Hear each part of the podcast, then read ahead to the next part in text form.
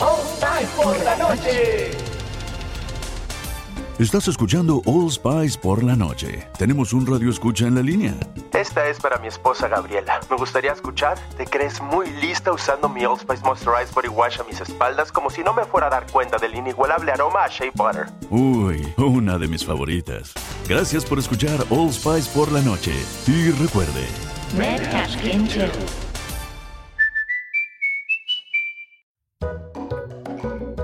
Hola amigos, bienvenidos un día más al podcast de la comunidad de Sabor Esfera, la, comunidad con ideas para comer mucho mejor.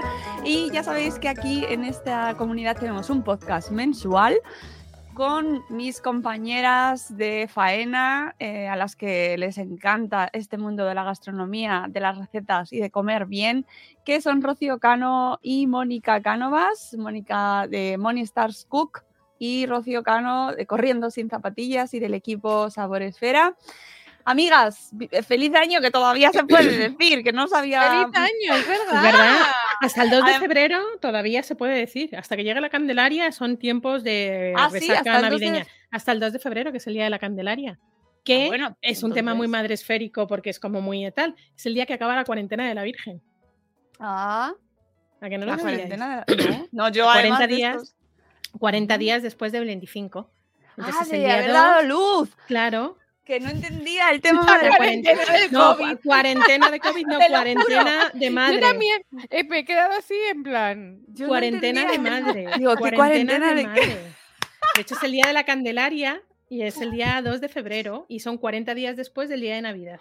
Claro, claro. Es que ya es como mascarilla. La mascarilla no de piel puede ser también, no la, mascarilla. Es que todo tenemos, hemos cambiado todo, todo. Qué. Ay, este clip lo tengo que rescatar luego, llevármelo en algún sitio porque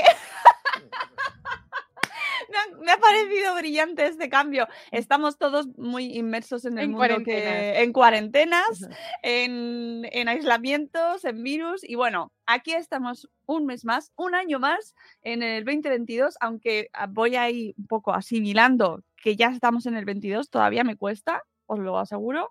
Pero bueno, ya estamos aquí y volvemos con un episodio más en el que cada mes os traemos, eh, bueno, pues algunas noticias del sector gastronómico, noticias seleccionadas que nos parecen interesantes, relevantes. Tenemos la receta eh, de cuchara, la receta tradicional de nuestra compi Moni Stars Cook, que ahí estás, estás con tu blog ahora Lo rehaciéndolo o ya lo has terminado. No he tenido tiempo. Bueno, mujer, bastante, bastante que estamos vivas aquí. Y además es un rollet, un rollazo, porque el otro día tenía que hacer una receta y yo voy a mis recetas, cuando a veces no me acuerdo de algo, o sea, es como mi biblioteca, eso. Yo voy ahí a buscarlo. Claro. Y, y entro claro. y, di- y dice bloque mantenimiento y digo, "Ay, por favor, ver, ahora no está sé cómo hacer pesada, esa está receta". pesada.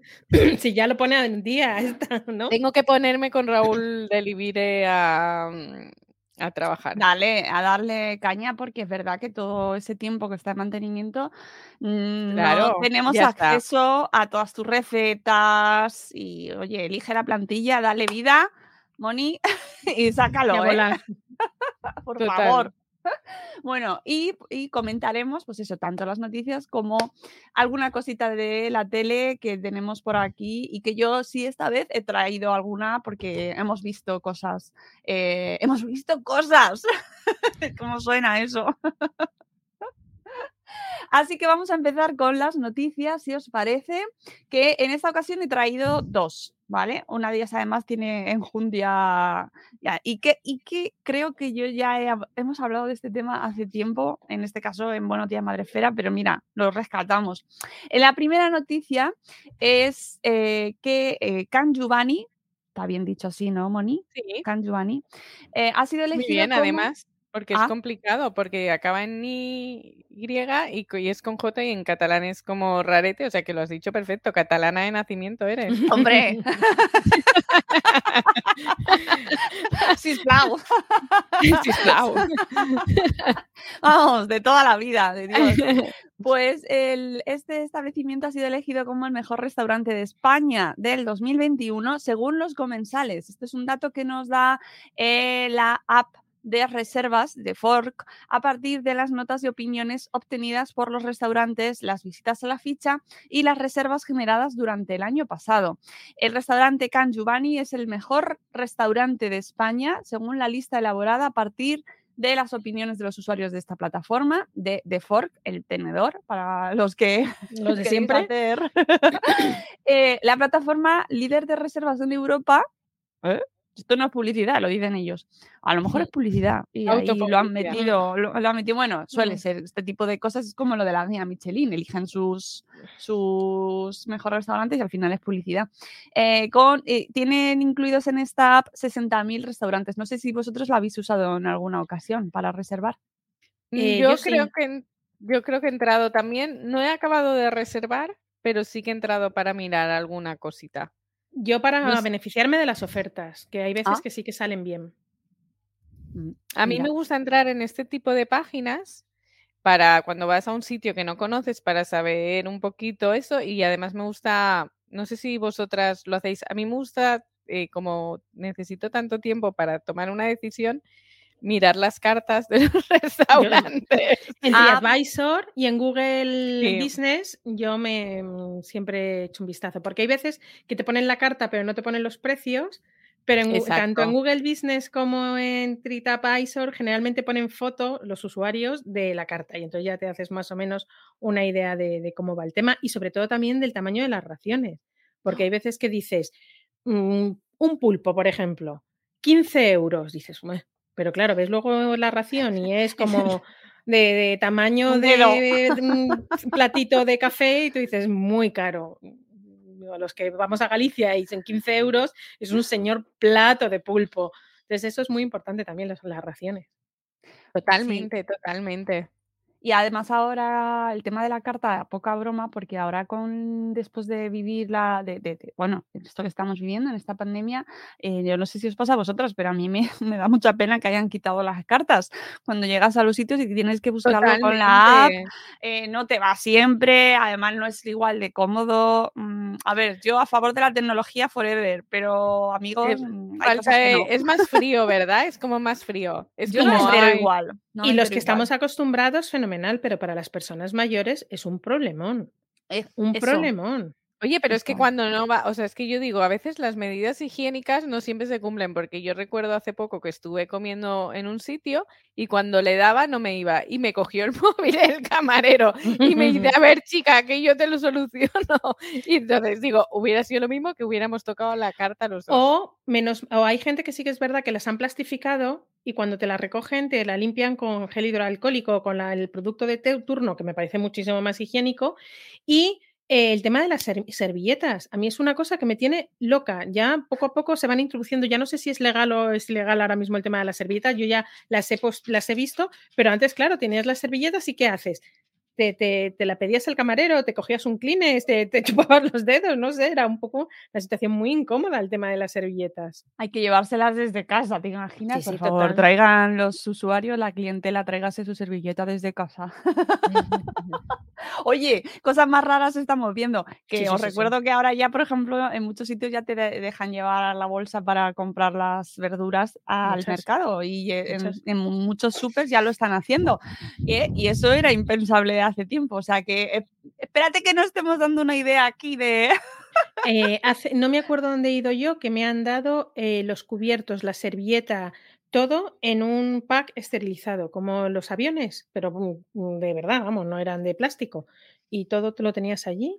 Y era- Claro, eso, el problema que tiene a mí me parece es el consumo de plástico excesivo que Claro. se está haciendo y que al final hay que equilibrar el sostenibilidad con practicidad, con, eh, que, con, con limpieza o higiene, ¿no? O Sí, sea, sí, sí, hay que encontrar una medida que no, por un lado, vale, sí, es higiénico, pero nos estamos cargando el planeta por el otro lado y que, y que es el- la pescadilla que se muerde la cola. por el- nos vienen los virus por el otro lado. Total. Que no y sé si yo también lo pienso eso con las mascarillas. O sea, yo creo que eso tiene que tardar en desaparecer. ¿Qué se hace con las mascarillas? Porque las, vosotras las tiráis a la basura normal. yo normal. No hay, no hay, ¿Y qué pasa con esas mascarillas que usamos una cada cuatro horas? Vale, y te voy a dar una vuelta de hoja que en esta casa no ha pasado todavía. Todos los test que nos hemos estado haciendo, en mi casa han sido Uh. negativas, a Dios gracias. El que da positivo, tienes tu, tienes tu mm, carterita esta Ay. tu, para que Tu meterla. bolsa- La bolsa esta de re- residuos mm, biológicos. Pero ¿qué haces con eso? Lo metirás a la basura. Obvio, claro. Y esa basura luego se manipula. Es que Entonces, tendría que haber a lo mejor algún recipiente en la farmacia. Llevarlo a la farmacia. ¿No? Bueno, pero si, si al final, es que esto está derivando, al final el sabor esfera va a quedar hoy random, pero, Salud, pero pensad en el agua, pensad en el agua, que al final la- el, el sistema de desagüe está siendo como medida de ver cómo va el virus, el nivel de infección. Pues ya, eh, ahí también se mide. Bueno, nos estamos yendo también por el desagüe, así lo siento yo. No, en cualquier caso, es verdad que llevamos dos años que todo, todo, absolutamente todo gira en torno al mismo tema y ya puedes hablar de lo que te dé la gana que terminas Ah. hablando del coronavirus. O sea, que no es random, es mm, lo que nos toca vivir. Ay, es verdad, mira cómo nos ha pasado con lo de la cuarentena. Si es que todo se nos va, se nos va todo. Es verdad, estamos muy tocaditos. Bueno, el caso que no sé si habéis ido a este restaurante. No he eh, ido. Y sabes que me. Me encantó que, y no lo probé porque siempre cuando llegaba ya habían cerrado el cupo de mm, el cupo de reservas que es por Globo. Uy, perdón. por Globo tenía el restaurante y te traían platos a casa durante la, mm, la cuarentena. Y, mm, y eh, a mí yo decía, bueno, pues a lo mejor es el momento de uno darse un homenaje. Y no, nunca llegué, nunca llegué. Siempre que cuando yo llegaba habían cerrado los pedidos. Como Oh. hizo David de Diverso. Ya, están tan solicitados que, que cuesta trabajo. Pues eh, si estáis interesados en visitarlo, está en Caldetenes. Caldetenes, que no sé por dónde cae, pero. Y tiene uno en. em, tiene uno también, ¿sabéis dónde? No. En Formentera. Ah, Calde- en, en Formentera tiene uno. Increíble. En verano, cuando. O sea, yo le sigo en Instagram y empiezan a colgar ahí fotos de arroces, langostas. Ahí. ¿sabes? Como, es como si fuera un chiringuito. De esos ahí que comes con los pies en la arena. Y es como. Wow. O sea, ese, yo el de Caldetenes no sé si, si iré, pero el de Formentera es como quiero ir. Bueno, Me pues estoy dando cuenta, está todo, está todo listado en, en- en el- en este artículo del periódico de, de Cataluña. Eh, me estoy dando cuenta que no he ido a ninguno. O sea, qué triste. Ay, Mira, ay, hoy Dios. hasta random tenemos hasta perro. Hasta Bueno, perro hemos tenido. Hoy, hoy está muy bien. A ver, yo tampoco, eh, creo. Pues es no que no tienes perro. ¿o qué? No, que digo que está... los restaurantes tampoco creo que he ido. Yo no he ido, yo no he ido No, a yo- ninguno. vamos, yo ni me hace ninguno. falta De mirarlo, los amiga. 100 de los 100 no he ido a ninguno. Bueno, pues eso hay que solucionarlo en Ah, algún bueno, sí, a momento. uno sí. a uno He no tenido, sí. he, he tenido la intención de ir a Casona del Judío en, en Santander, pero el día que fuimos eh, ya no, ya estaba, pues lo que decía Moni, que no, no, no pudimos entrar, porque ya estaban todas las reservas. No habíamos reservado, era un lunes, era un día random, era, y dijimos, bueno, no, además un día malísimo de, de, de un, un puente de mayo, que allí ni siquiera era fiesta, y ya estaba todo cogido.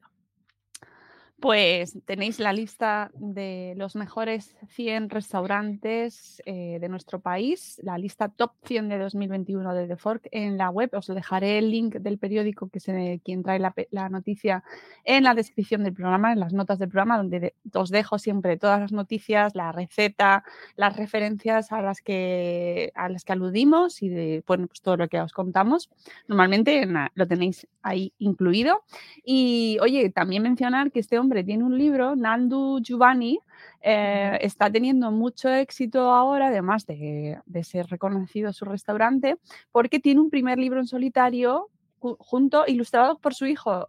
Bueno, lo voy a decir en castellano porque no quiero hacer el ridículo.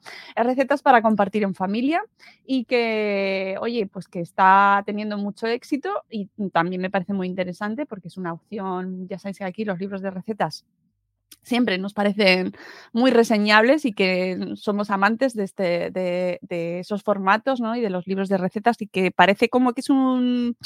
eh, no va a aportar nada nuevo y no, siempre nos acaban sorprendiendo los autores porque aportan eh, novedades, es una manera de, de dejar para más adelante que hoy en día en estos tiempos de velocidad, redes sociales, todo lo efímero, los libros de recetas siguen quedando y yo sigo cocinando con libros de Ah, recetas. Yo también.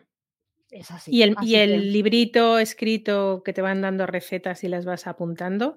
Yo tengo uno hace 22 años y lo sigo completando con recetas que me gustan o que veo en algún sitio, entonces lo paso a mi librito o directamente de mi madre. Tengo recetas de mi abuela, tengo recetas de la familia de toda la vida, porque luego ya, claro, esas personas se van y se queda ahí la receta. ¿Cómo se haría eso? Y yo siempre tomo nota y me encanta ese libro. Y a mí, Ya, ¿sabes que me, me, me produce mucha ternura? Y a lo mejor es un poco triste, pero es así.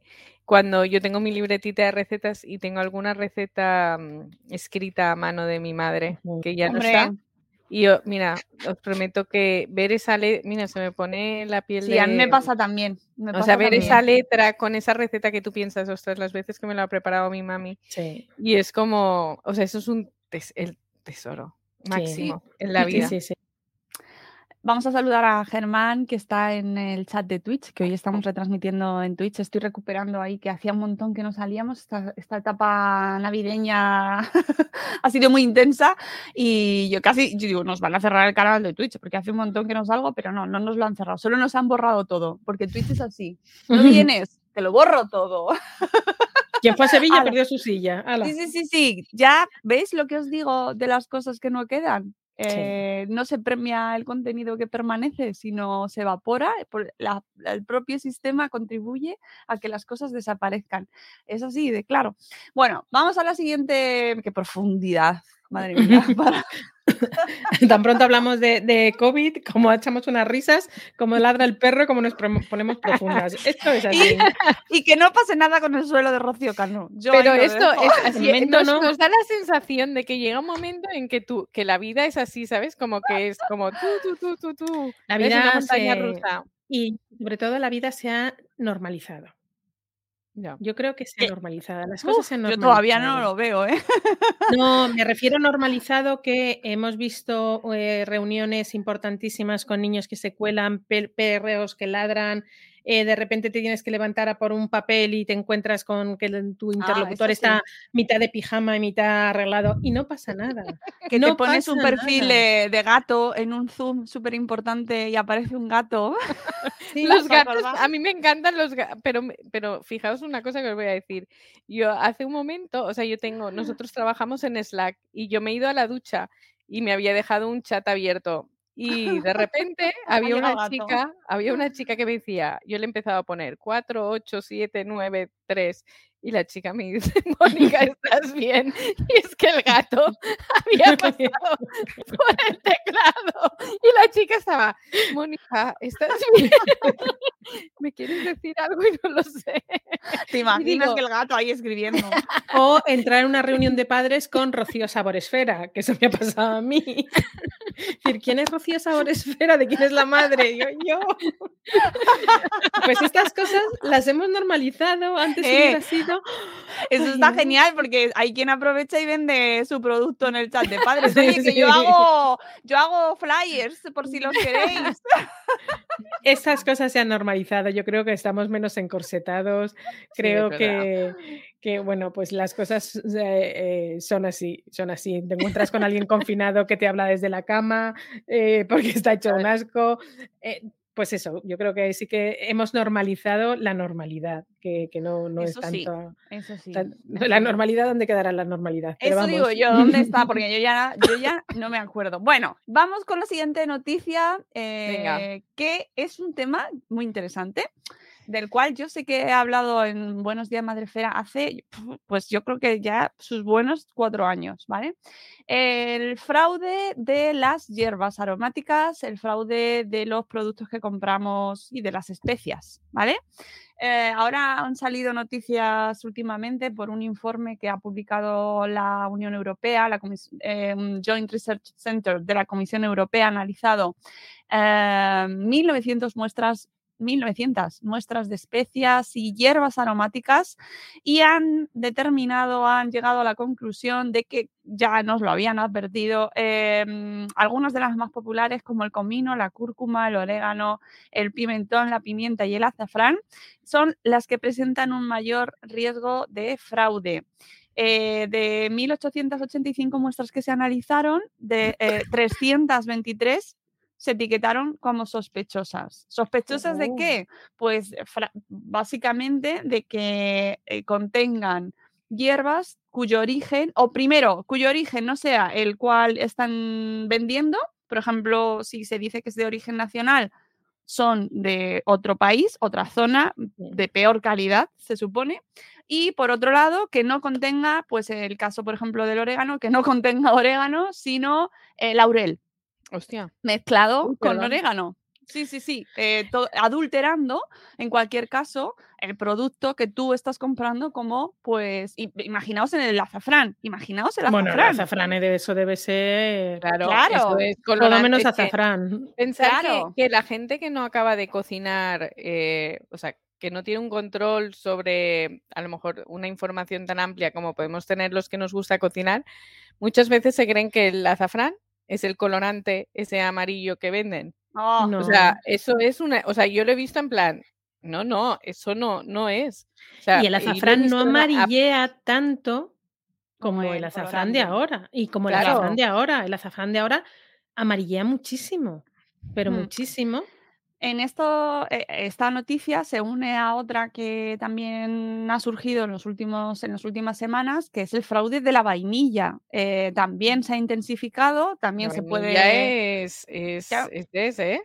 Es, es- estos son los resultados de una investigación realizada por expertos de la Dirección General de Competencia, Consumo y Represión de Fraudes en Francia eh, durante tres años en, en los cuales han ido analizando este producto y dicen que se trata de un problema que afecta a los productos de vainilla, a los alimentos aromatizados con vainilla e incluso a las propias vainas obtenidas de la orquídea Vanilla planifolia. Parece ser que la intensificación del fraude guarda relación con las dificultades climáticas y socioeconómicas que tiene Madagascar, que es el principal productor, para producir las orquídeas, cuyas vainas son muy apreciadas y consumidas como especia, empleándose principalmente en elaboraciones dulces. Eh, la producción natural de la vainilla, que esto me recuerda mucho al tema del azafrán, es un proceso lento que requiere mucha mano de obra, cosecha y polinización se realiza en climas eh, tropicales y en gran medida pues el proceso se lleva a cabo a mano. El caso es que a raíz de los problemas para producir vainilla, los precios han aumentado de forma considerable, lo que convierte este producto en objetivo ideal para el fraude y el engaño. En esta investigación, los expertos han llevado a cabo, bueno, pues han estudiado los productores de vainas, extractos, sabores naturales de vainilla y vainilla natural en estado puro. Y por otro lado, las autoridades del país también han centrado la atención en importadores, distribuidores, minoristas y empresas alimentarias a fin de conocer la magnitud del fraude. De las 22 muestras de vainas de vainilla analizadas, se encontró que una de cada cuatro no cumplía con las regulaciones establecidas. Los investigadores explican que varias muestras eran vainas de vainilla gastadas o ya utilizadas en el proceso para la extracción de vainilla, por lo que en realidad carecían de aroma y sabor. Y lo que hacían los defraudadores eran sumergir las vainas en una fórmula química que les confería olor y sabor. El análisis de las muestras de polvo blanco de vainilla reveló que algunas habían sido adulteradas Ay, madre. Con azúcar con sabor a vainilla Claro. sintética. ¿Vale? Solo uno de los dos extractos de vainilla verificados cumplía la normativa, el 50%. O sea, es que es muy fuerte. La muestra fraudulenta estaba etiquetada como concentrado de vainilla y sin embargo se trataba de un saborizante mezclado con agua que tenía sabor a vainilla. Otro problema es el etiquetado ya que los extractos se presentaron como extractos naturales de vainilla, pero el término extracto se usa para las preparaciones naturales, por lo que la muestra no podía denominarse como extracto natural. Amigas, eh, estas prácticas que estamos viendo aquí con el tema de la vainilla se llevan a cabo eh, en un montón de productos. Esto lo hablamos hace tiempo porque leí un libro muy interesante que, bueno, no, mm, yo sé que Gominolas de Petróleo no, no le gustaba mucho ese libro porque él eh, no estaba, ya- decía que era un poco, eh, mm, no, que llamaba mucho la atención y no aportaba todas las pruebas con fundamento que debía tener y que además pre- presentaba una imagen eh, muy escandalosa de- solo para vender, ¿no? Sí, Pero muy sensacionalista, ¿no? Gracias, exactamente, muy sensacionalista y que y, y, y Gobernadas de Petróleo siempre tiende a ser más sensato y oye, la industria funciona, los, las medidas de control funcionan, pero eso no quita que esto eh, confirme ciertas cosas que contaba y que se, y ciertas prácticas que se están realizando y que afectan a, pues como vemos, eh, productos que son fácilmente, que al final no sabes cómo te lo No. están vendiendo.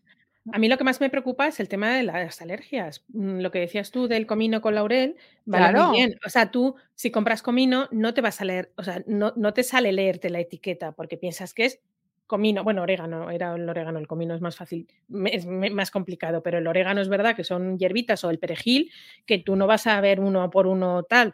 Obvio. Y claro, mm, yo compro comino, compro orégano, compro cualquier otra especia y no se me ocurre mirar la etiqueta, porque sospecho, intuyo que es la, la- la planta seca y sin más, o sea, no hay más.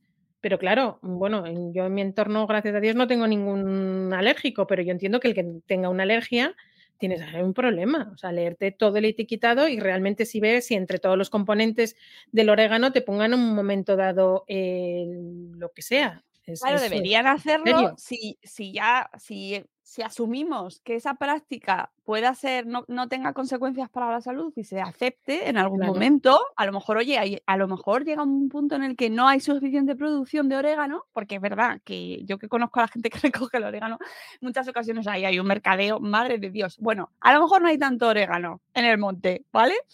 Y entonces No hay que combinarlo. orégano. Exactamente. Y hay que combinarlo, bueno, pues especifícalo. Pero llámalo eso- X. Llámalo Claro, X. claro, Claro, Sal- claro. eh, mezcla eh, de hierbas, de orégano y Sí, perejil. eh, oreganili, yo qué sé. Y es orégano con perejil y no sé qué. Sí, oye, y, y véndelo marcas. al precio que Total. corresponde. exactamente. Obvio.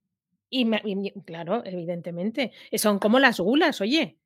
Las gulas te pueden gustar Uh. más o te pueden gustar menos, pero salieron como una imitación a las angulas y eran las gulas, y se llaman gulas, vale que se parece mucho a las angulas, bueno, el, el precio de las angulas es prohibitivo, el precio de las gulas, que puede ser de mejor o peor calidad, pero evidentemente A mí me mucha encantan, ¿eh? Las gulas, a mí también. Yo como no he probado las originales. A mí las Yo- originales las he probado y fíjate que me parecen eh, con demasiado sabor intenso. A mí me pasó con el caviar. entonces, eso, claro. O sea, es como que te acostumbras a un sabor así Mm. neutro que cuando lo pruebas es, uy, esto cómo sabe tan fuerte. A mí, Bueno. yo he probado las angulas y a mí me gusta mucho. ¿Lo ves? Yo, como Pero no me es las puedo verdad- permitir, ya Pero es dije, verdad, no. en un, en un momento, te estoy hablando cuando yo era pequeña, ¿eh? que no era un precio tan prohibitivo como ahora.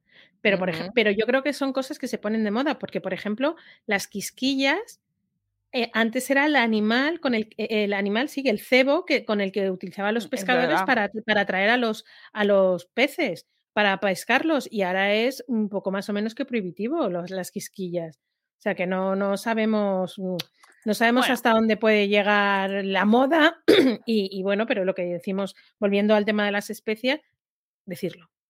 Claro, claro, y sobre todo que se esté controlado por la industria, que no haya adulteración, que bueno, porque es que además eh, se pueden hacer aberraciones, entonces que todo eso esté controlado por la industria, que sé que existen un montón de procesos y un montón de mecanismos y de entidades encargadas y responsables de eso, ¿no? Hay, hay una industria dedicada a la seguridad alimentaria que tiene que velar por eso, ¿no? Para que eso no ocurra y que en caso de que se esté detectando que se está haciendo, pues que se elimine o se eh, vea cómo se tiene que hacer, pero de una manera legal, ¿no? Porque a lo mejor, pues eso, se nos está acabando ciertos productos, pues entonces, si queremos esos, eh, eh, tener el, el resultado que nos da ese producto y lo tenemos que hacer de otra manera, bueno, pues llamémoslo como se tenga que llamar, ¿no? Si ya no se puede tener la vainilla que se tiene, pues llámalo X, que también hay sucedáneos de vainilla, pero Sí. tienen un precio acorde, Claro. claro. Así que bueno, eso, que llamar la atención sobre ese tema que me parece muy interesante y que bueno, siempre hay la típica recomendación que es verdad que yo ahí pues claro, lo, eh, siempre te dicen no, las especias tienes que comprarlas en grano, tienes que comprarlas y molerlas tú en casa o cultivarlas tú, cultivar tú tus claro. hierbas, pero Sí. claro, no todo el mundo, ni todo el mundo tiene la opción de ir al mercadito al puesto o, al- o, o comprarlas de la mejor manera, ¿no? Aunque hay, Pero a- ojo, en día ya hay cuidado, casi... ojo, cuidado con esos puestos también.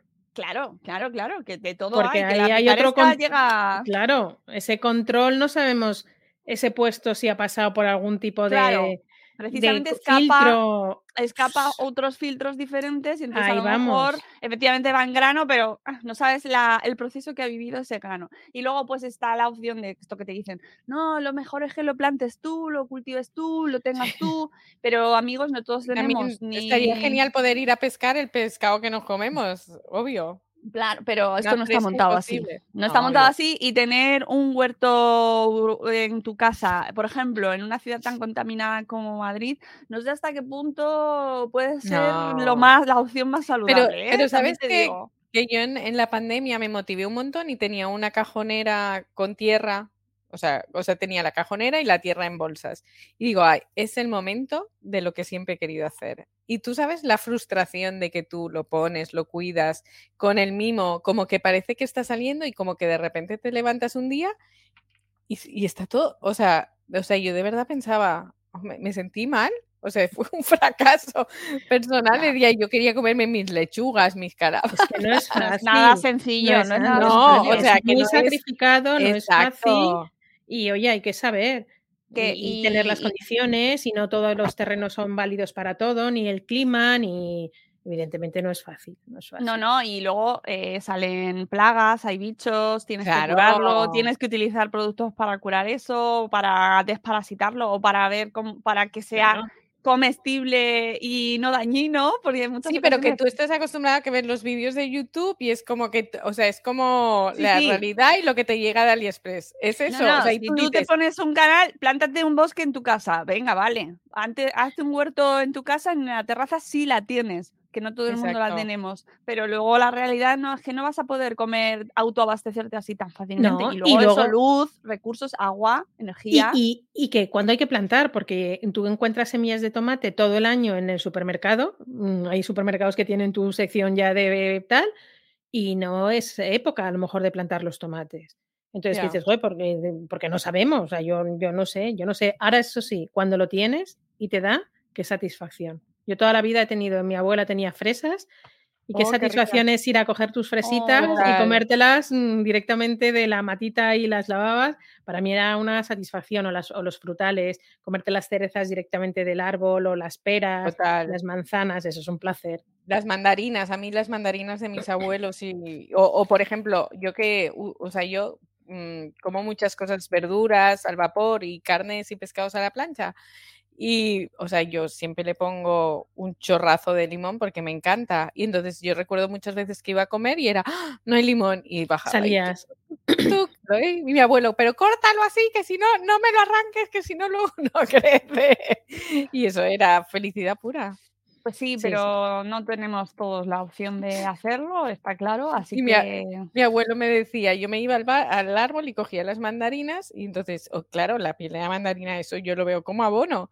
Y, y lo dejaba ahí en el suelo y mi abuelo siempre me decía, muchacha, por favor, por lo menos recógela y ponlo en el sitio de ahí que vas dejando ahí, por donde comes vas En la compostera, rastro". por lo menos, ¿no? no que Claro, se- me decía, pues, es, vale, es abono, pero no hace falta dejarlo ahí, ¿sabes? Como...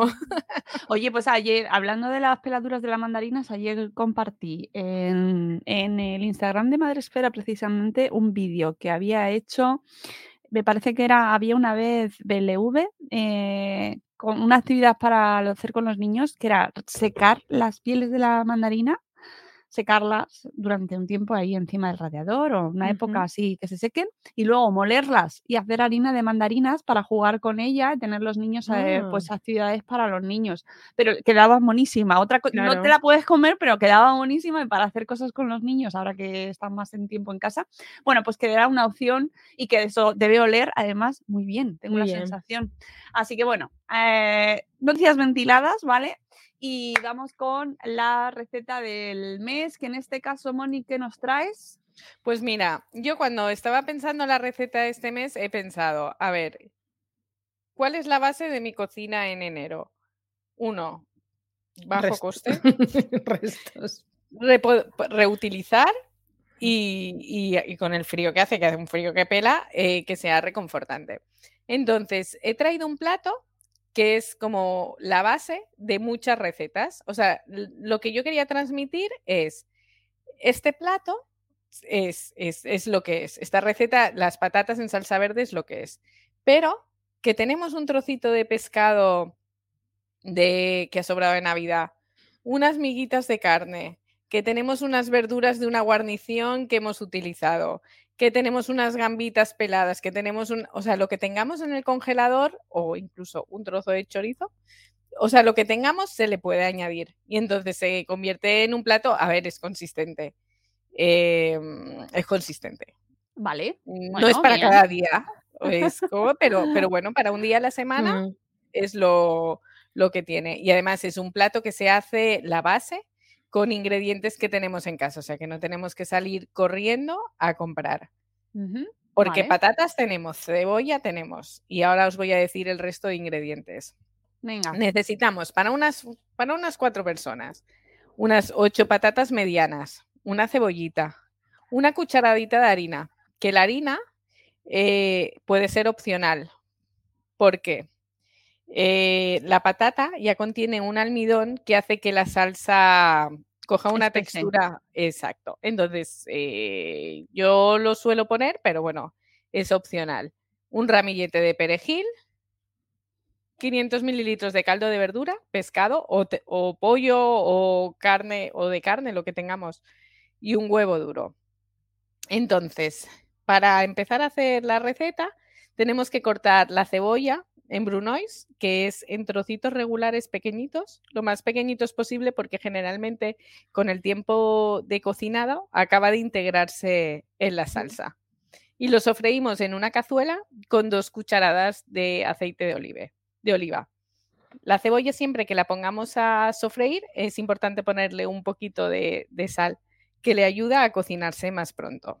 Si decidimos ponerle harina, entonces le ponemos la harina. Cuando la cebolla empieza a estar un poquito pochada, le añadimos la harina para que la harina se cocine y pierda ese sabor a crudo. Y lo removemos bien. Entonces, eh, cortamos eh, las patatas, las podemos hacer.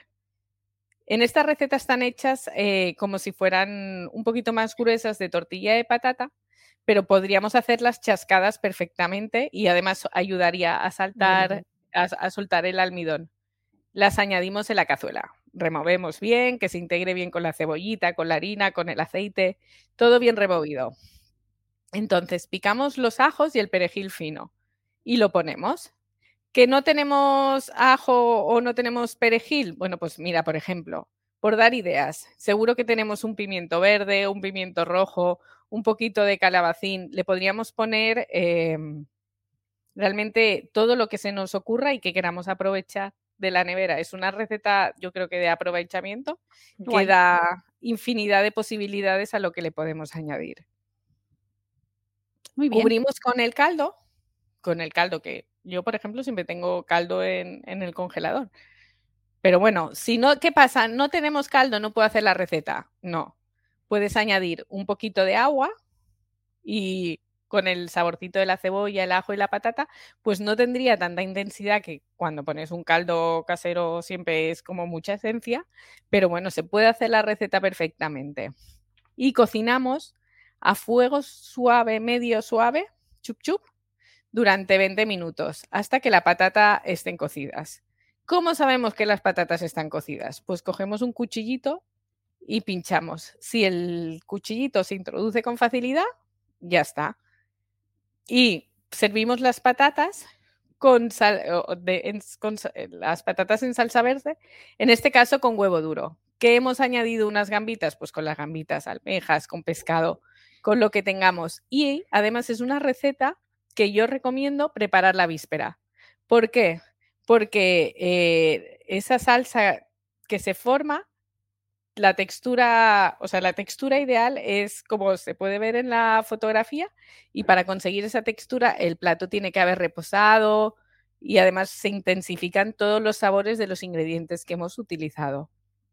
Y esa es mi receta para este mes. Muy bien, muy bien. Pues no te lo vas a creer, pero yo tengo hoy pescado en salsa verde para comer. y no lo sabía. Es que Sí, sí. a mí es, es, eh, yo creo que es perfecto, o sea, y yo de verdad que abro la nevera y tengo, ostras, pues me sobró un filete, yo qué sé, de lubina, pues lo saco y cuando lo voy a servir, eh, en el último momento lo desmigo y lo pongo por ahí, o el bacalao, o mm, tengo unos trocitos de pollo, unas gambas que siempre, ¿sabes? Que has utilizado y te quedan ahí cuatro gambas que dices, ¿qué hago con esas gambas? ¿Qué hago sí, con sí. esas gambas? ¿Qué hago, hago con, con esas gambas? gambas? De es hecho, que- es una receta, la de mía, de aprovechamiento de un trocito de pescado que nos sobró Claro. de Navidad y, y la hice en su día, lo congelé, más lo hice, lo congelé ya todo y dije, bueno, y ya, pues sacarlo. Y es que además pensar e- esa receta, el coste económico para cuatro personas, ¿qué, qué te supone? Nada. Y comes Claro, un plato calentito. Incluso te Eh, escalfas un huevo ahí, en la salsita verde te Exacto. escaldas el huevo Claro. y riquísimo, riquísimo. sí, tienes ahí la proteína. Exacto, bueno, y, y a ver, a ver, yo he dicho antes el chorizo, o sea, se le pones unos chorizos, a mí me hace, me hace feliz. Ah, Mónica se va a lo ligero. Oye, he encontrado, he encontrado antes, precisamente por casualidad, porque me ha saltado en Twitter, eh, hablando de recetas de aprovechamiento, una receta de, de Rocío de Kids and Chic. Bueno, es que Rocío. Kids and Chic, que siempre me sale al revés. Kids and Sí. Chic em, publicaba en Twitter una receta que me ha llamado mucho la atención porque nunca había oído el término del bizco flan, ¿vale? El pastel bizco flan de mandarinas, vainilla y cardamomo sin lactosa. Que eh, por favor lo voy a poner en las notas del programa también, esta receta, porque me ha parecido una mm, cosa brillante. No, Y no, o sea. Pero es una bueno, bomba. Aparte de que sea una bomba, pero eh, perdonad, pero lo de las patatas verdes con tampoco es una No, cosa no, no, no, no. Es que yo te lo digo porque yo lo he hecho. No exactamente esa receta, pero yo la he hecho con la Thermomix y es un bombazo. Está Sí, porque es un bombazo. Es una receta que he adaptado precisamente de, de un- de un libro de recetas de la Thermomix, que Claro, lo sí, dice de ella, adaptado del libro Repostería y Pastelería con Thermomix. Pues yo no lo había escuchado porque como no tengo Thermomix no lo había visto el concepto del bizco flan y me ha parecido súper interesante por la parte del aprovechamiento porque eh, yo tengo bizcocho en el congelador, aprovecho cuando me sobran, hago bizcochos y me sobran partes y antes de que se pongan duros, los congelo y los Nos guardo. lo dijo Ira- Iria Castro hace muchos años y ¿Te nos, nos dijo que saldría muchísimo mejor. Y es verdad, porque le aporta la humedad que a veces el bizcocho le hace falta. Y yo Y aparte. Claro, lo congelas sabiendo que va a quedar muy bueno, pero que además lo puedes aprovechar. Entonces yo tengo trozos de bizcocho en el congelador y precisamente esta receta lo que, lo que utiliza son trozos de bizcochos de, que tienes de otras ocasiones Sí. y luego los utilizas. Y esa parte me ha parecido brillante, así que luego compartiré en las notas del programa esto de la receta de aprovechamiento que nos traía tanto la parte de la receta de Moni, que ya la hemos escuchado, como esta que nos aportaba Rocío de Kids and Chic, que me parece, pues eso, Sí. una cosa ligerita, ligerita, ¿eh? Bueno, ahora hay que calentarse de manera manual, porque tal como están los precios, que ayer me llegó la, re- la- la factura de la calefacción y estoy como mm, asustada, consumiendo más voy a pagar casi el doble, consumiendo menos, consumiendo menos voy a pagar casi el doble y ahora hay que, pues eso, mirar mucho la, la cesta de la compra, aprovechar, no tirar, no tirar, por favor, que es que está, No, nunca. compramos mucho y ahí se pueden hacer mil cosas. Creo que tenemos un recetario magnífico.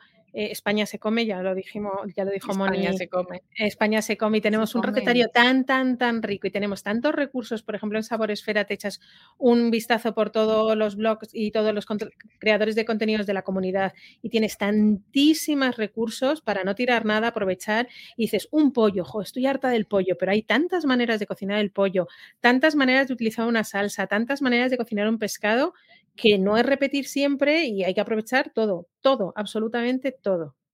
Oye, que además una cosa os digo, que acabo de ver eh, precisamente en Twitter a Zampate el Mundo que nos ha puesto que hoy es el día, no, no lo ha puesto a nosotras, sino que lo he visto, que es el día de la tarta de chocolate. ¡Ay, no! Sí, sí. Así que, bueno, pues un amor a las tartas de chocolate. y, y viva las tartas de chocolate porque... Oye, ah, sí, ¿qué? di, di, di, di. No, no, nada, estaba relamiéndome pensando en el chocolate. Que digo que, que, claro, nosotras no lo hemos vivido, pero que fue hace poco el de la croqueta. De croqueta. Por favor, por favor. no- no O sea, ¿nos parece uno de los días más felices en redes sociales, el día de la croqueta? O sea, como que todos somos diferentes, tenemos puntos de vista diferentes, pero que todos, incluso a mí me sigo un montón de ilustradores, o sea, y hay Mm. cosas que, que mencionan y hay otras que no, pero a la croqueta, todo el mundo. la Yo creo- A ver los hilos, pero yo creo que no conozco a nadie, que seguro que lo habrá, que no le gusten Mm. las croquetas. Sí, que a, que. Patricia te ha hablado. A Patricia No te ha le hablado. gustan. Patchger no le gustan las Pues mira, yo croquetas. creo, yo, mira, conocí a un, por trabajo, a una persona que no nos escuche, que yo dije "Jue- que fuimos a comer y mm, eran extranjeros y mm, no le gustan las croquetas. Y mira que yo hice un comentario en plan. Si no le gustan las croquetas, no nos vamos a llevar bien. Y a ver, no me he equivocado. si no me he dices- equivocado. Si me, La dices que a croqueta me dio Pat- la razón.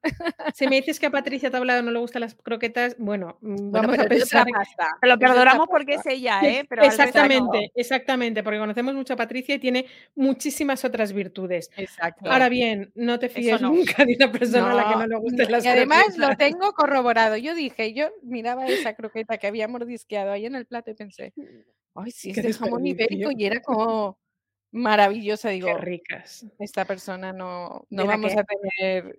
Te da lo mismo de lo que hagas. O sea, te da lo mismo de setas, de jamón, de Ah, tenéis- langostinos, de gambas, de lo que sea. Tenéis en eh, la web de Sabor Esfera un recopilatorio de recetas de croquetas que tenemos en el glosario y que además eh, lo compartimos precisamente el día de la croqueta. se unieron más posts y hoy voy a publicar posts de glosario para las tartas de chocolate de recopilación. Así que todos aquellos que tengáis contenido con vuestras recetas de tartas de chocolate.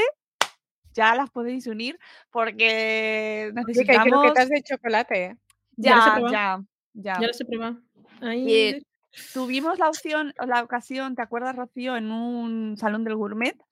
eh, hace Ah. dos años o tres, tres probablemente con la pandemia, de probar eh, croquetas dulces. Qué ricas. De unos chicos que estaban empezando.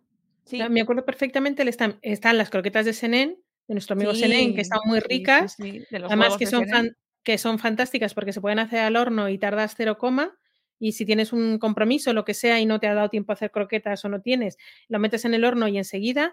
Pero probamos unas croquetas dulces que estaban bien ricas. Y claro, es cambiar simplemente la bechamel por una crema pastelera y ahí ya le vas añadiendo lo que tú quieras. Pero estaban muy Claro. ricas, es verdad, se me habían olvidado a mí esas croquetas. Sí, sí, sí. Bueno, yo las hago, yo creo que ya lo he comentado, que las hago dulces de pescado.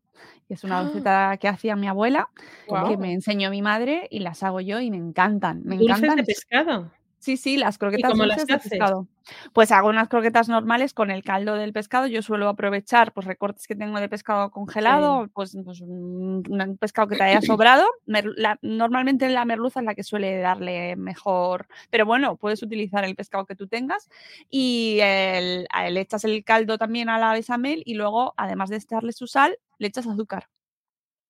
Al punto que te guste a ti Eh, hasta encontrarle ese gusto que a ti te convenza, porque cada uno luego somos de nuestro padre y nuestra madre, y luego el proceso igual de freírlas igual que Y las comes de segundo, vamos, no de postre, sino No, no, yo me las como de plato. de plato mm, salado. principal, sí, Sí, sí, sí, de postre no. Bueno. No, no, no, porque luego queda una mezcla salado y dulce muy, eh, muy curiosa. Y a veces pues les he echado huevo cocido también, gambas. Sí, O sea, puedes jugar un poco con el pescado y cómo lo acompañas, ¿vale? Y, pero siempre echándole un poco de azúcar. O puedes echarle algún componente que endulce, si no es azúcar, eh, buscas un endulzante que te guste y que le aporte eh, esa parte ahí, pues que le da ese punto diferente.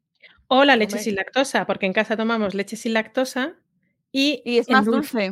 Es más sí. dulce y las croquetas salen un pelín diferentes. Es el único sitio en las besameles, bueno, a lo mejor si hago un puré y echo un poquito de leche no me sabe tanto, pero en las besameles, aparte de que me cuesta mucho más espesar, eh, sí que tiene ese puntito de dulce que me resulta un poco raruno.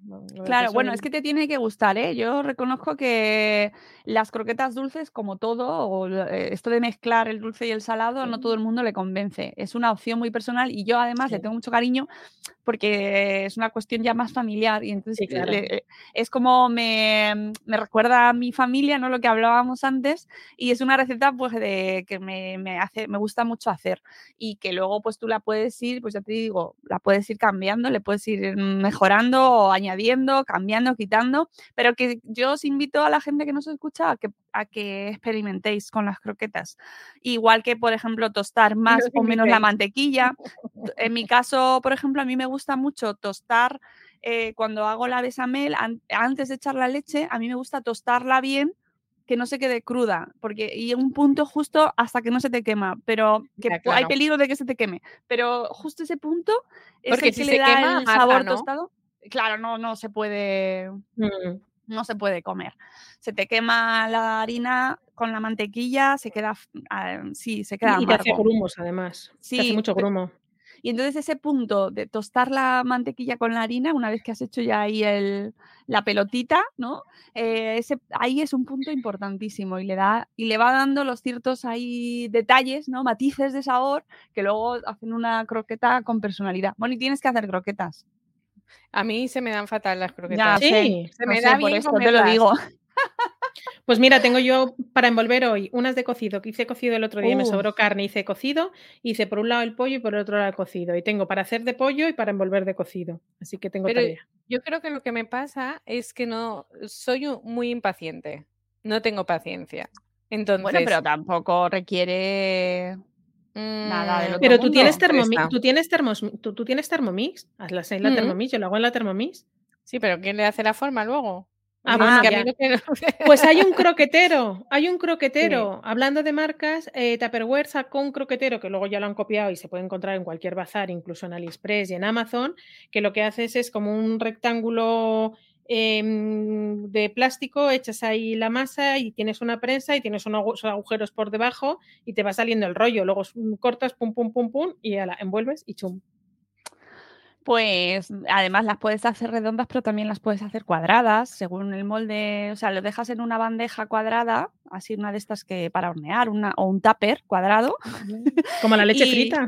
como la leche frita. Sí, sí, sí. A mi marido le gusta mucho hacerlo así porque así no tiene que la envolverlas, que no le gusta nada. Entonces él lo que hace, que yo eso no lo había hecho en mi vida y hasta que me junté con él y entonces vi cómo hacía las croquetas y yo, ¿eh? ¿Pero qué estás haciendo? Y las y lo hace mucha gente, no solo él, ¿no? Que las parten en cuadrados y simplemente las va cogiendo y las va rebozando y friendo. O sea, no, no tienes por qué hacer el proceso completo de hacerlas redondas. Eso sí, por favor, Momento tamaño. tamaño. el tamaño sí importa. mucho, ¿vale? A menos que eh, te haga famoso porque vendas la croqueta más grande de España, que yo soy el único, la única excusa que me vale para que la uses así. Es de, no, es mi marketing y bueno, es la El croquetón, croqueta, no. el croquetón. Bueno, si no, no me vale la excusa de la croqueta grande, ¿vale?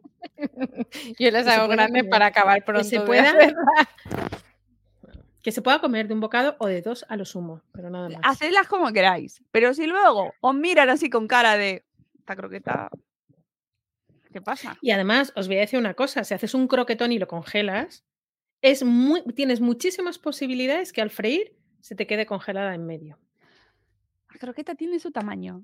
Tiene su tamaño. Y si no, pues luego pasa lo que pasa. Que no, que no queda fino. No queda fino, amigas, amigos. ¿Vale? Así que dicho esto, eh, nada, oye, simplemente comentar de la tele que se nos va la hora. Es que es un placer hablar con vosotras. Nos ponemos aquí a hablar, a arreglar el mundo. Me Eh, encanta.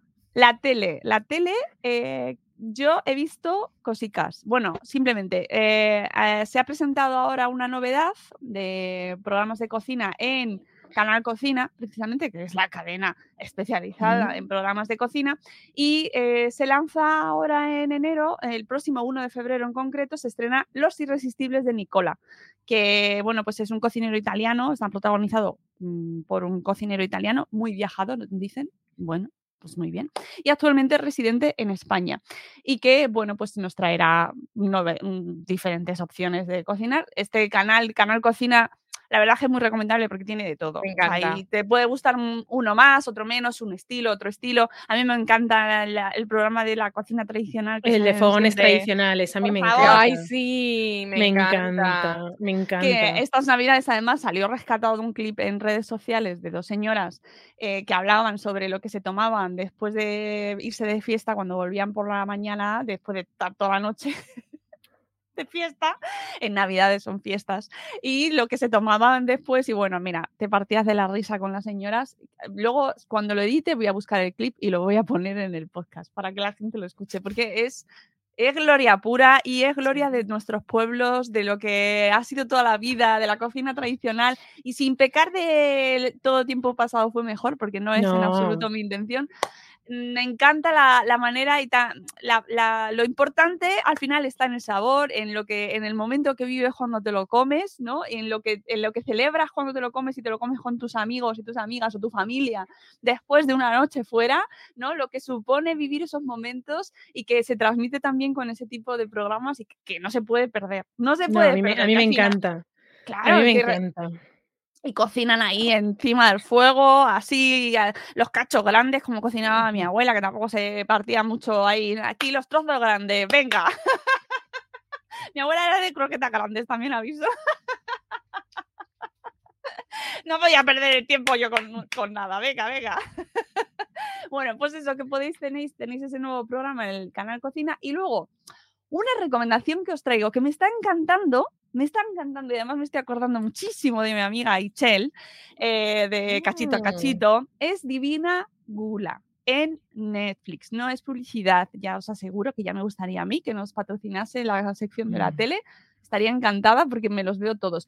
Pero en este en concreto, eh, este es nuevo, lo han sacado esta semana y de verdad, o sea, em, es diferente, no es un programa de cocina primero, es una especie de documental en el que nos presentan lo, lo más típico de la cocina mexicana, pero de una manera, pues, mm, ¿cómo decirlo? Nos traen diferentes personajes de cada tipo de comida. Por ejemplo, la primera, el primer programa es de las de las bebidas estas que son cerveza con, con Las micheladas.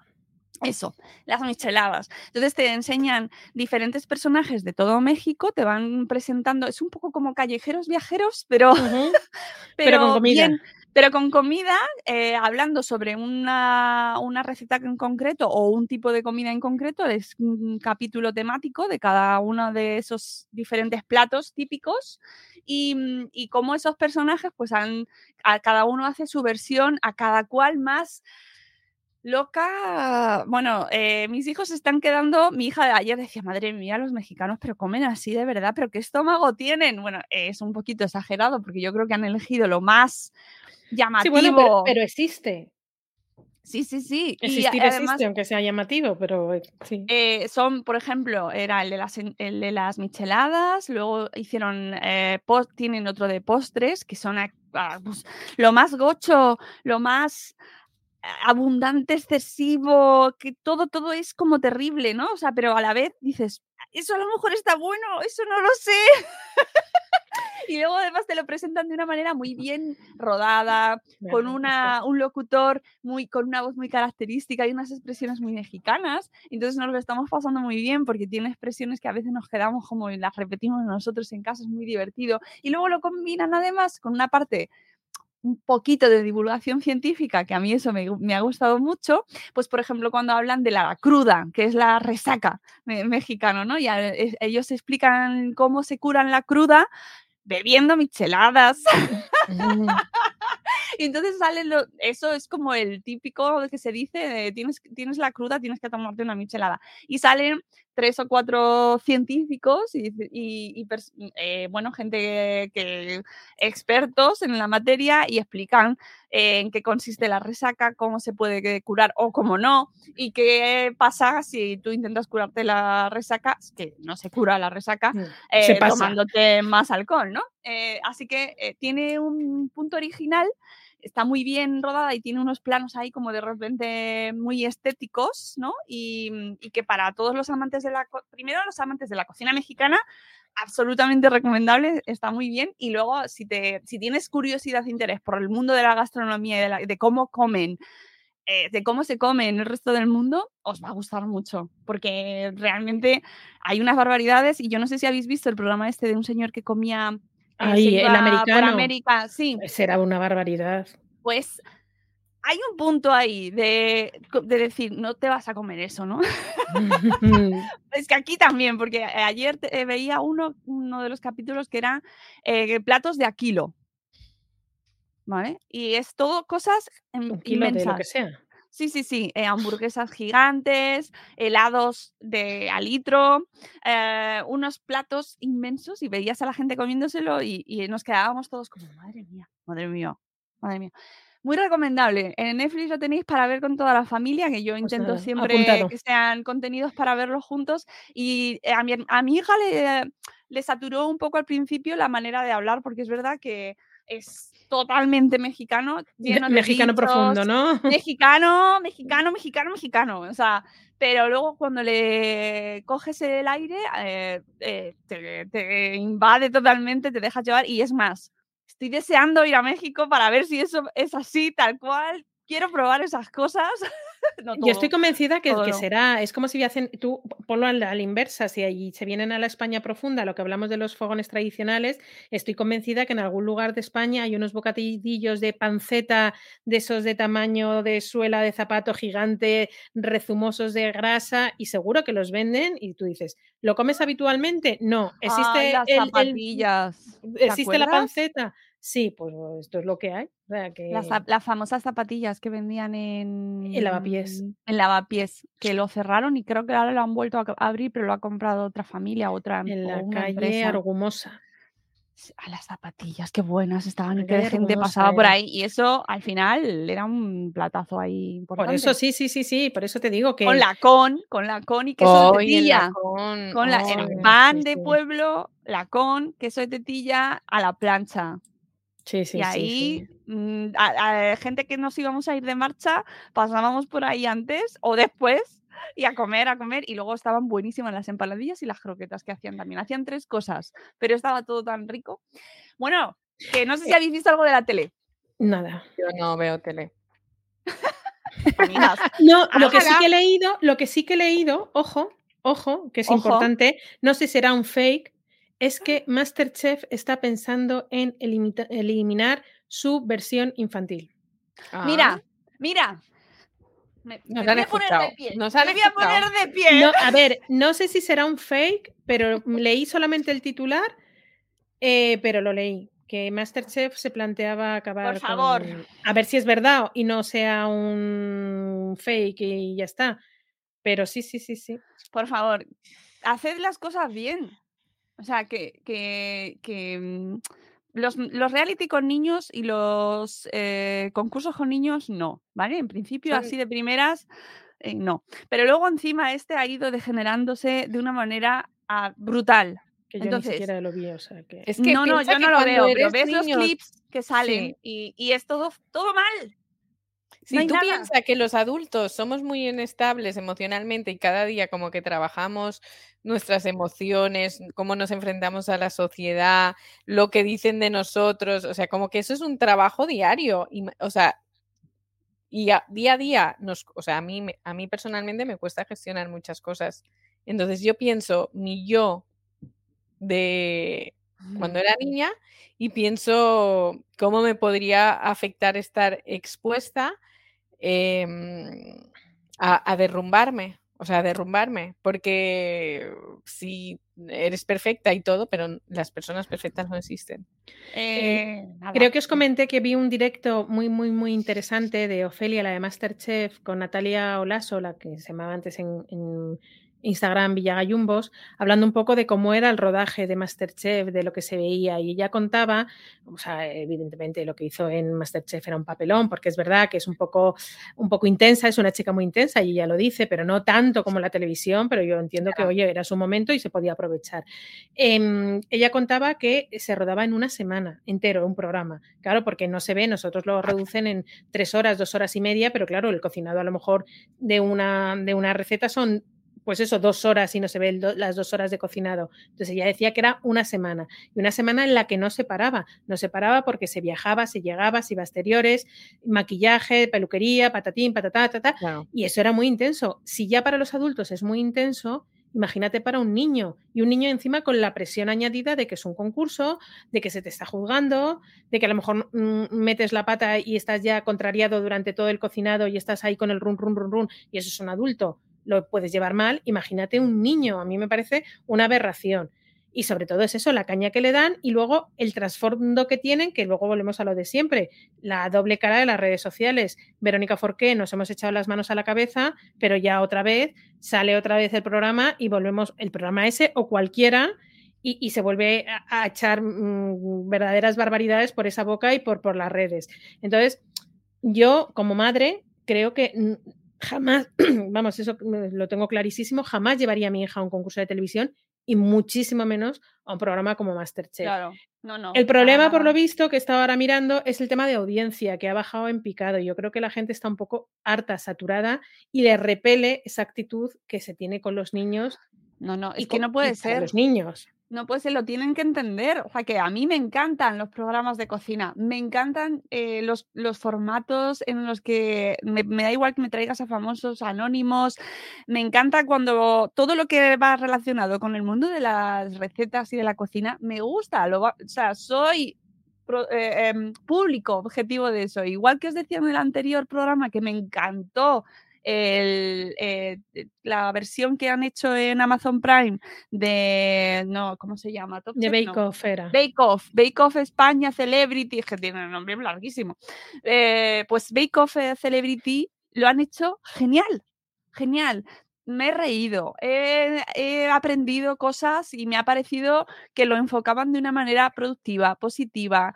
Mm, divertida, es entretenido, lo puedes ver en familia tiene todo aquello que a mí me parece que debe tener este tipo de programas, ¿sabes? Entonces, por favor, señores de Masterchef, igual que antes lo hacían un poco mejor, que yo entiendo que tienen que ganar dinero y hacer espectáculo, pero eh, es que se van a cargar el formato. Es que simplemente coges a un cocinero famoso, un chef famoso como han traído, y haces la típica prueba de seguir al cocinero, no tan rápido como sea un concurso, y pones a 10, 12 niños cada programa y que hagan eh, y que vayan haciendo ellos el, plato sin que haya un concurso. Que no haya, o su versión, que no haya un concurso, cada uno aporta lo que sea y el cocinero te va enseñando cómo lo vas haciendo, incluso que te puede servir a ti para adaptártelo a ti el día, al día siguiente. No hay concurso y el siguiente lunes otros 5, 6, 7, 10, 12 niños pasan los niños, también hay, muchísimos niños que han tenido curiosidad de la cocina gracias a Masterchef, pero sin esa rivalidad, sin ese machaque, sin esa exposición, no, no, oye, que yo partiendo por mí, hemos, todos los, muchos niños hemos ido a la televisión. Yo fui a cantar, no yo sola con el coro, y fuimos a cantar y fenomenal, participamos y nos fuimos. No era un concurso, no era nada. Oye, pues hazlo. Un niño que tenga ciertas dotes para la cocina, pues oye, qué, qué, placer trabajar eh, con Pepe Soya o trabajar con David Muñoz. Fenomenal. Totalmente. Una clase, mm. una masterclass. Sigue al cocinero, chimpún. Y ya está. Claro, es que tienes que pensar que les pueden eh, ser un concurso, bueno, un concurso, un programa en el que les enseñen diferentes técnicas, que hagan diferentes platos y que la final sea que cuando llegaron allí eh, hagan un plato y el mismo plato lo hagan al final. Entonces puedan aplicar todas esas técnicas y entonces se pueda ver la progresión de, de, esa persona, de todo lo que ha aprendido, de todo, y eso sería genial y maravilloso. Y todos aprenderíamos porque es, mira, pues para cocinar al vacío se hace esto y esto te puede servir para... y eso te da ahí unas bases que, que tú ves el crecimiento de la persona y eso tendría que ser lo que da audiencia. Mm, Sí, totalmente. Y por favor, que, que, que ya, yo insisto, que yo los veo, que yo los veo con mis hijos, que me gustan, los de los niños no. Eso, ese está absolutamente descartado de mi vida y de toda mi familia. Pero, si ya hasta los sí. niños lo rechazan. Mi Es hija que, que le eh, encantaba este año ni siquiera se ha visto ni medio. No, no, por favor. Y, y los de adultos, mm, es que los lo vamos a quitar. O sea, yo voy a optar por no verlos si siguen en ese. en- si es todo teatro. No, ¿y sabéis lo que he hecho en las últimas ediciones? Pasarlo. Pasar Claro. la parte de, de los exteriores. De reality ejemplo, show. Los exteriores, por ejemplo, cada vez son menos de cocina y más de teatrillo. Las presentaciones eh, se tardaban como 40 minutos, se echaban 40 minutos en preludios, a este te se lleva mal con el otro, no sé qué. Y, y al final lo pasábamos y solo veíamos la parte de la cocina, el cocinado. Así que al final lo que vamos a acabar haciendo es pasarlo todo.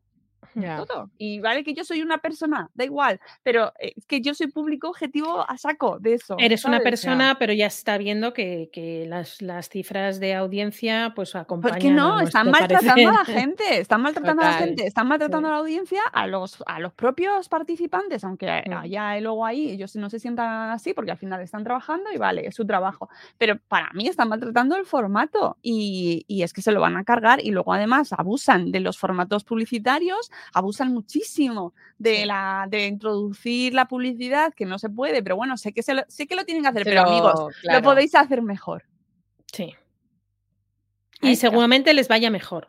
No, eh, es que da, da cada vez pena, asco, pena. Lo siento mucho, Penasco. pero Entre pena y asco, pena. Sí, sí, sí, sí. bueno, ya nos hemos liberado de todo lo que teníamos que decir. No nos ha quedado ahí. Oye, chicas, qué bien me lo he pasado y, y qué gusto hablar con vosotras. Ha sido un placer repasar un poquito las cosas de este mes. Y nada, que el mes que viene volvemos, que febrero es muy corto, así que estaremos aquí antes de lo que pensáis. ¿Sabéis Mira, por qué febrero favor, es que corto? febrero sea corto, Lo leí ayer Por y me favor. encantó. ¿Sabéis por qué febrero tiene 28 días? porque si no, no llegaríamos a marzo. No, porque enero, porque enero tiene 64. Total. O sea, yo de verdad digo, o sea, como cuando has dicho, cuando habéis dicho feliz año nuevo, digo, pero si llevamos un año en este año, pero ¿qué está pasando? O sea, es como uno, o Sí. sea, enero es horroroso, ¿eh? Yo ya no digo nada de eso porque lo dije en el año Sí, yo- 2019, no en el 2020, que enero se me estaba haciendo largo. ¡Uy, recuerdo! Nunca más lo diré. Solamente digo que ya podía ser febrero porque ya... Hay una salita con las pandemias ahí reclutadas y han dicho, uh, Rocío, Rocío. Está a punto de decirlo, está a punto de No, no, decirlo, no, vamos. no, no. No, Dios me libre, no, no, no, no, no, no. Yo solamente Bueno. digo que es que enero tiene 64 días, por eso se nos hace Sí. un poquito más largo, pero nada Sí, más. eh, estamos ahí terminándolo. que amigas. tener, o sea, febrero y enero tendrían que tener la misma duración. Pues no, Nos vamos, nos vamos, que ha sido un placer hablar con vosotras. Luego después, eh, a los que nos estáis viendo en Twitch, muchas gracias. Ahora subiremos el programa a versión podcast y a YouTube también para que lo pueda ver la gente. Y nada, que nos vamos, que ha sido un placer charlar y que Ay, el mes que viene volvemos. Sí. Que comáis todos muy bien, amigos. Adiós. Mire usted, son los papajotes de Mestanza. Lo- eh, los papajotes que se hacen en Mestanza para las Pascuas. Esto es para luego, cuando venimos de sobrenoche, que venimos a las 6 o las 7 de la mañana, ya un poquito pasa la turca, pues nos emborrachamos por la noche y luego no nos podemos coger el sueño. Nos calentamos una poquita leche, nos tomamos uno o dos o tres o cuatro y ya estamos hasta otro día, todo el día, todo el día acostaditas sin dar ruido. Y cuando nos levantamos, nos levantamos nuevos creyendo que es otro día. Felices Pascuas y próspero Año Nuevo.